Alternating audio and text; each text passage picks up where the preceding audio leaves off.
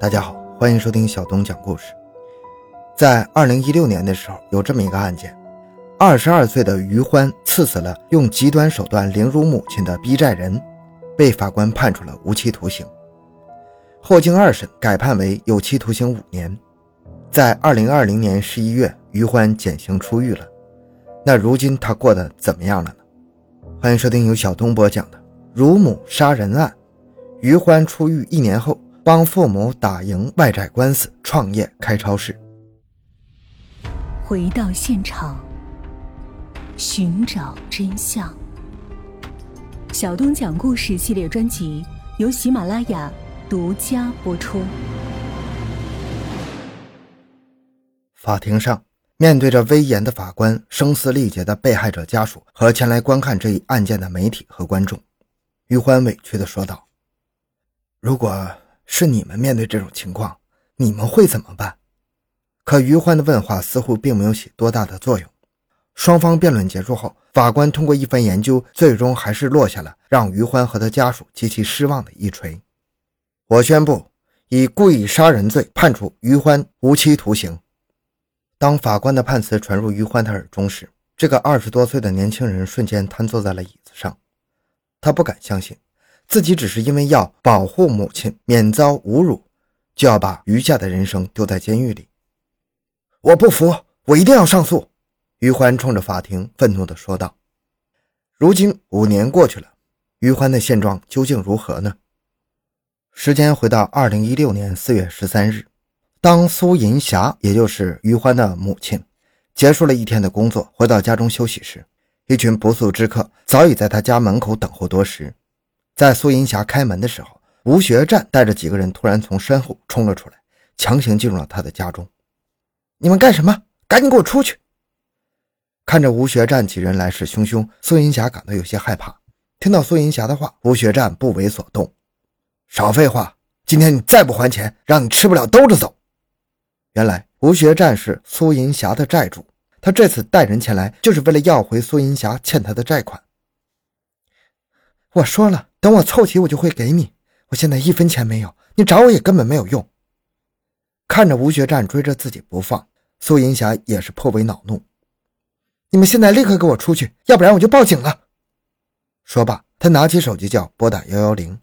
但是吴学战并没有被苏银霞的话语吓到，反而恶狠狠地说道：“哼，你报警也没用，欠债还钱天经地义。再说了，你这个房子早就抵押了。”我们想进就进，警察也管不了。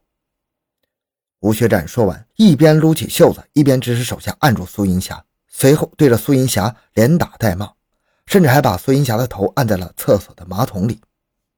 吴学战等人对着苏银霞的殴打和羞辱一直持续了两三个小时，直到傍晚的时候，眼看着苏银霞的家人就要回来了，吴学战觉得今天是不可能再从苏银霞口袋里掏出钱来了。于是带着手下骂骂咧咧的离开了苏银霞的家门。临走之前还告诉他，只要他不还钱，以后还会接着来。苏银霞知道吴学战并不是只是说说而已。这次他没有得到钱，那么下一次一定会做得更狠。为了不祸及家人，苏银霞在当天晚上就搬到工厂里去住了。可是让苏银霞没想到的是，吴学战第二天就找人上了门，而且这次还带来了更多的打手。二零一六年四月十四日，正当苏银霞和儿子于欢在工厂里准备日常的工作时，吴学战带着十几个人冲进了苏银霞的办公室。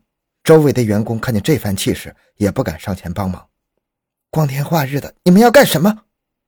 苏银霞看到一次来了这么多人，感觉有点不对头。哼，问我干什么？我早就说了，我只要钱。打手说完，拽着苏银霞的胳膊，把她从办公室里拽了出来。看到母亲被拽了出去，于欢立马上前跟对方搏斗，可是自己势单力薄，架不住对方人多势众，没两下子，于欢就被撂倒在了地上。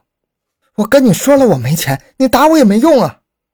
看到自己儿子被打，孙银霞愤怒地喊道：“那我不管，今天只要你不还钱，我们就一直在这打你和你儿子。”吴学占的打手一边说着，一边向苏银霞身上踹去。旁边的工厂员工看到这个架势，立马跑出去掏出手机报了警。十分钟以后，附近派出所的两名警察赶到现场，喝止住了正在对苏银霞母子实施暴力的打手。都住手！你们在干什么？看到警察的到来，打手们停止了继续施暴的行为。警官，光天化日的，他们冲进来打人。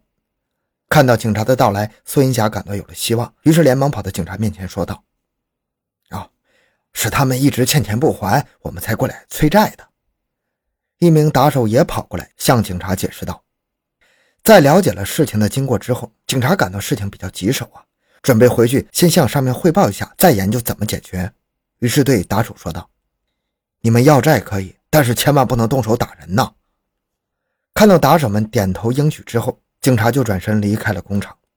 这个时候，苏银霞和于欢看到警察要离开，觉得自己又要被众人围打，于是就准备冲出去叫警察把他们带走。可是打手哪会给他们这个机会啊？看到警察走之后，这群打手又把苏银霞控制住，想要继续对其进行殴打和羞辱，甚至还解开了裤链来侮辱苏银霞。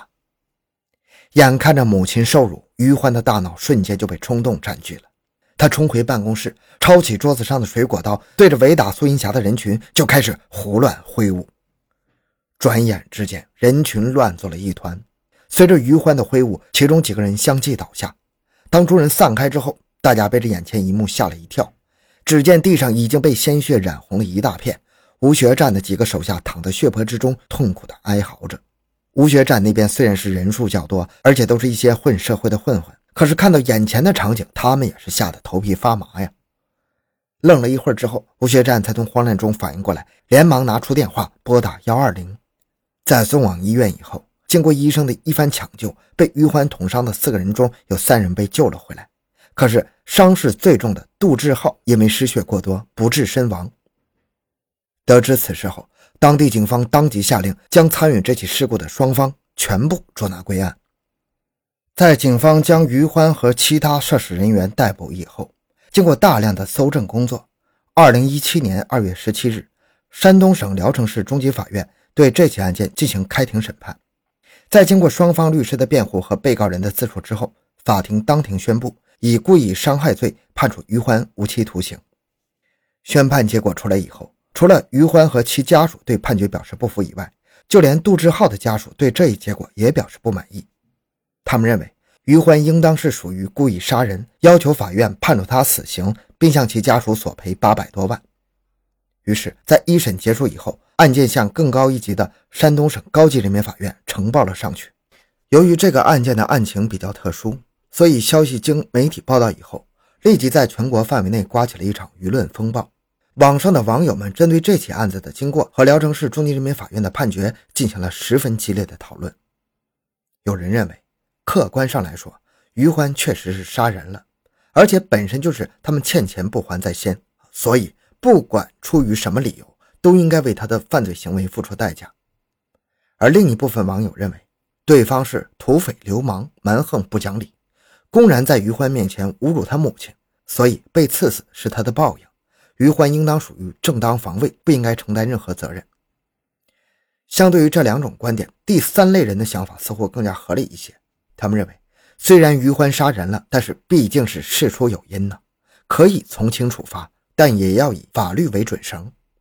就在全国网友针对这个案件吵得热火朝天的时候，山东省高级人民法院在一审结束一个月以后的三月二十四日正式受理了此案。二零一七年六月二十三日，在于欢案二审的法庭上，山东省高级人民法院的法官根据警方搜集到的各类证据。最大限度地还原了整个案件的事实情节，并通过对国法和人情相结合，最终认定于欢防卫过当，构成故意伤害罪，判处有期徒刑五年。这个结果出来以后，全国的人民群众也为于欢松了一口气呀。这也标志着普通老百姓在面对黑恶势力的欺压胁迫时。可以根据当时的情形，采取一些必要的措施来进行反抗。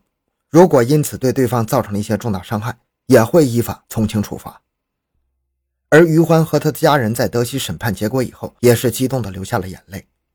在这起案件中，除了于欢被判处了有期徒刑五年以外，吴学战和其所属的黑恶势力团伙也因为黑社会性质组织罪、强制侮辱妇女罪。故意伤害罪、非法侵入住宅罪等多项罪名，分别被判处了相应的刑期。